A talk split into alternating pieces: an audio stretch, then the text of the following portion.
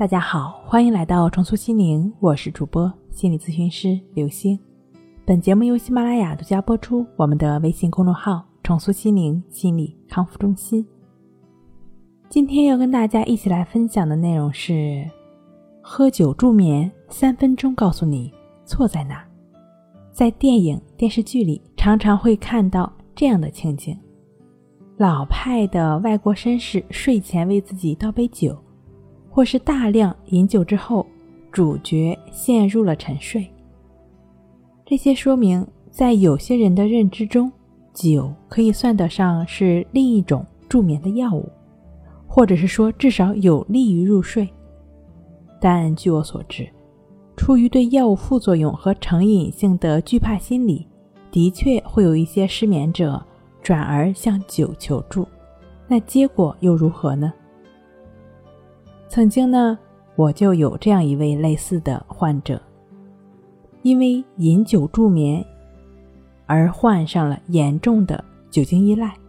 他呢是单位的一个部门的领导，因为工作压力大，出现失眠的状况，但因为害怕药物成瘾，不敢服用安眠药，于是听了朋友的建议，睡前规律的喝一点红酒来助眠。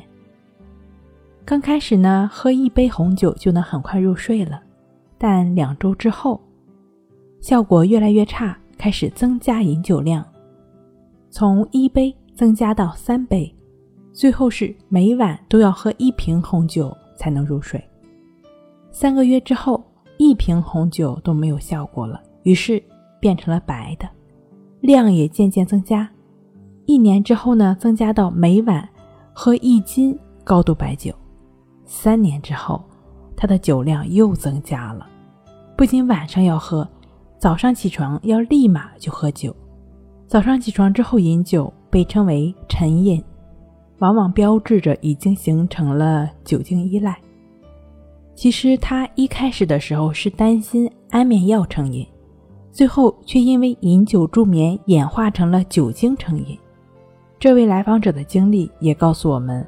最好呢，不要通过饮酒来助眠。酒精进入大脑之后，可能会有一些类似的镇静、催眠的作用，促进入睡。